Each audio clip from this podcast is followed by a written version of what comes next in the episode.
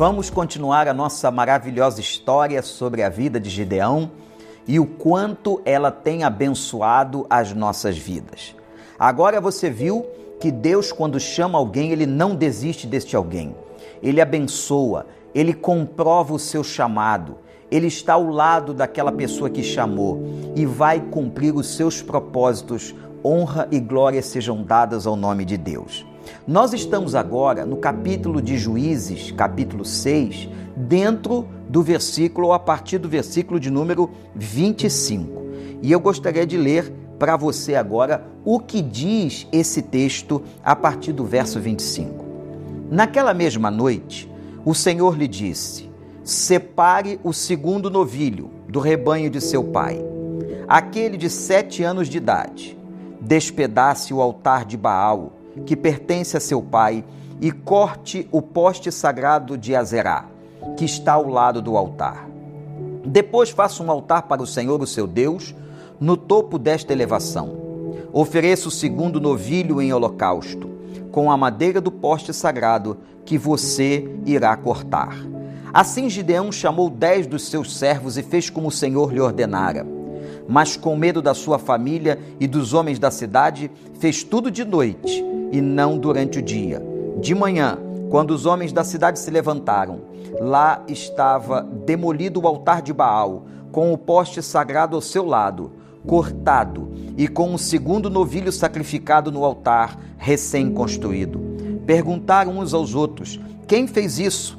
Depois de investigar, concluíram: Foi Gideão, filho de Joás. Os homens da cidade disseram a Joás: Traga seu filho para fora ele deve morrer, pois derrubou o altar de Baal e quebrou o poste sagrado que ficava ao seu lado.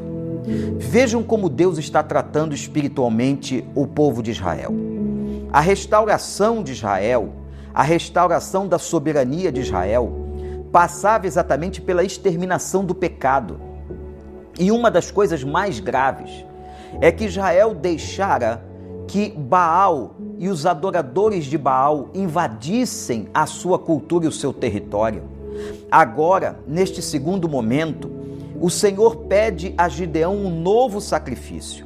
O Senhor pede a Gideão que ele possa oferecer um sacrifício e quebrar o altar de Baal, e quebrar este altar que fora levantado em sacrifício para sacrifício desse Deus falso. Israel estava contaminado com a adoração a Baal. Israel estava, meu irmão, minha irmã, influenciado por esse Deus que na verdade não era um Deus, era um agente de Satanás, era um infiltrador do inferno na vida de Israel. Quando Deus tem que fazer uma obra, quando Deus quer fazer uma obra no meio do seu povo, uma das coisas mais importantes, ele precisa limpar o terreno.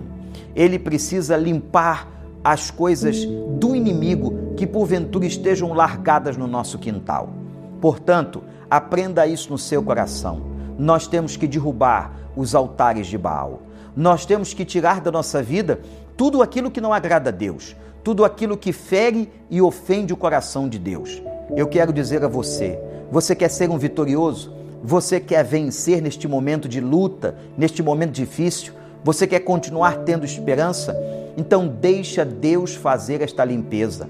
Derrube, derrube o altar a Baal, derrube esse poste ídolo e levante um altar ao Senhor. Glorifique ao Senhor, exalte ao Senhor e ele te abençoará.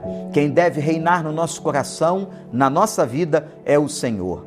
Às vezes, não é um ídolo que está reinando, exatamente um ídolo de madeira, de pedra, mas é alguma coisa que colocamos, colocamos como Deus no centro do nosso coração. Dinheiro, prazeres, pessoas. Tire tudo isso. No centro e no trono do seu coração precisa estar o Senhor dos Exércitos. Deus vai fazer uma obra na sua vida, como queria fazer em Israel, mas precisa.